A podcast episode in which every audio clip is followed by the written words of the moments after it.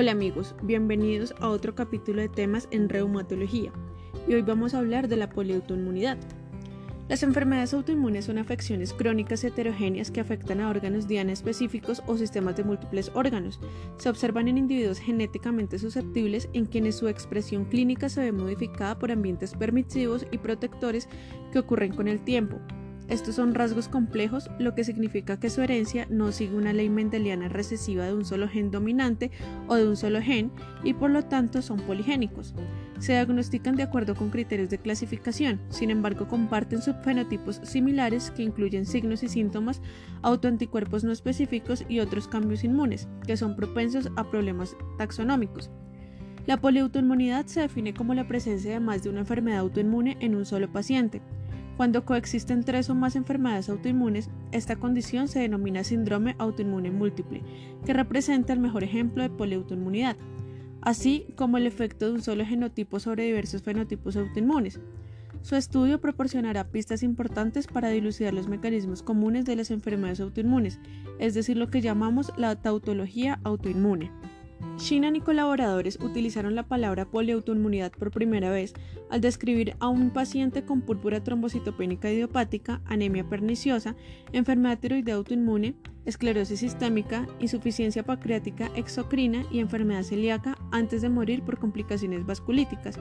El caso que describieron corresponde a un síndrome autoinmune múltiple típico, que ya está incluido en el término de poliautoinmunidad.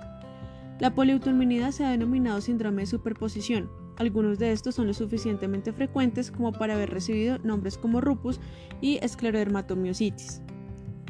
El doctor Juan Manuel Anaya, director del CREA o Centro de Estudios de Enfermedades Autoinmunes en Colombia y uno de los más grandes investigadores en el área de la reumatología y biología molecular, Menciona en sus trabajos que la principal diferencia entre la poliautoinmunidad y los síndromes superpuestos radica en el hecho de que la primera es la presencia de dos o más afecciones clínicas manifiestas, es decir, afecciones autoinmunes bien definidas que cumplen criterios de clasificación validados, mientras que la segunda es la presencia parcial de signos y síntomas de diversas enfermedades autoinmunes. La mayoría de los casos de síndrome superpuesto se han descrito en estudios transversales.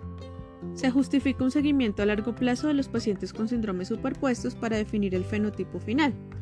Al igual que en la enfermedad mixta del tejido conectivo, el síndrome de superposición clásico, en el que algunos pacientes desarrollan lupus eritematoso sistémico, esclerosis sistémica o artritis reumatoidea durante el curso de la enfermedad, y algunos presentarán una enfermedad mixta del tejido conectivo de larga duración.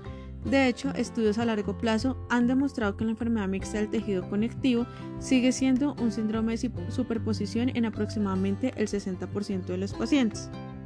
El 40% restante progresa hacia 20% esclerosis sistémica, 10% lupus eritematoso sistémico o 5% artritis reumatoidea. El desequilibrio entre factores permisivos y protectores, es decir, hereditarios y ambientales, que interactúan a lo largo del tiempo, puede explicar este espectro y el hecho de que no hay enfermedades sino pacientes. Algunos autores han considerado la poliautoinmunidad como un síndrome de superposición, confinado a las enfermedades del tejido conectivo, como ya hemos hablado del lupus, la artritis reumatoidea, la esclerosis sistémica, la polimiositis dermatomiositis y el síndrome de Sjögren Reducen el espectro de poliautoinmunidad solo a las enfermedades reumáticas y omiten otras enfermedades autoinmunes sistémicas y específicas de órganos que también se asocian entre sí y se observan en grupos. Sin embargo, destacan que en algunos casos la poliautoinmunidad puede estar relacionada con un autoanticuerpo específico que apoya la hipótesis que estos síndromes no son una mera asociación de dos o más enfermedades autoinmunes en el mismo paciente, sino una entidad clínica bien definida con características clínicas específicas. Dos de estos casos son 1. Síndrome de anti-ARNT sintetasa, caracterizado por las manifestaciones clínicas de la esclerosis sistémica, artritis reumatoidea y miositis y la presencia de anticuerpos contra la aminoácil ARNT sintetasa.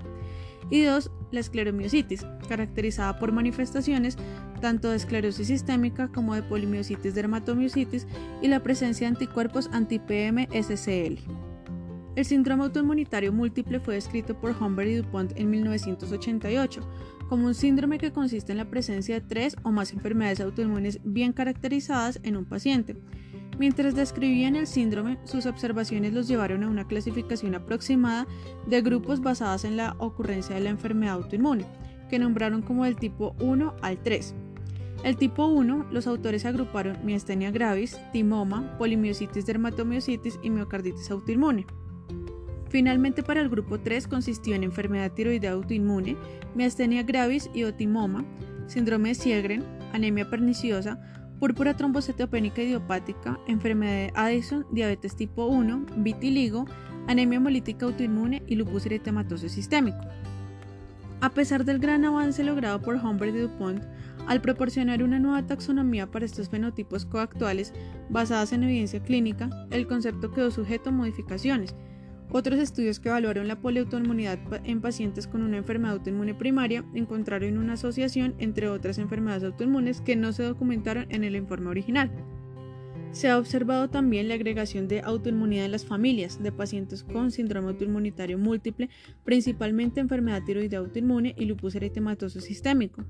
La autoinmunidad familiar se ha asociado sistemáticamente con la poliautoinmunidad.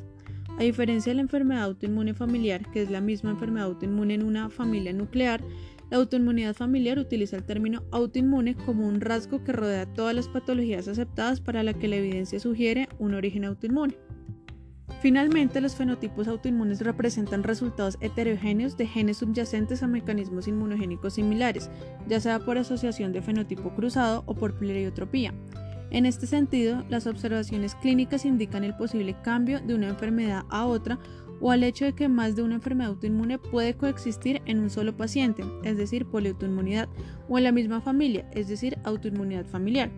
La enfermedad se consideraría como un sistema biológico jerárquico compuesto por redes interactivas de células, tejidos y órganos funcionales y moleculares. Cualquier aberración en una o más redes no solo tendrá efectos locales, sino también efectos sistémicos porque ninguna célula, tejido u órgano está aislado o es independiente.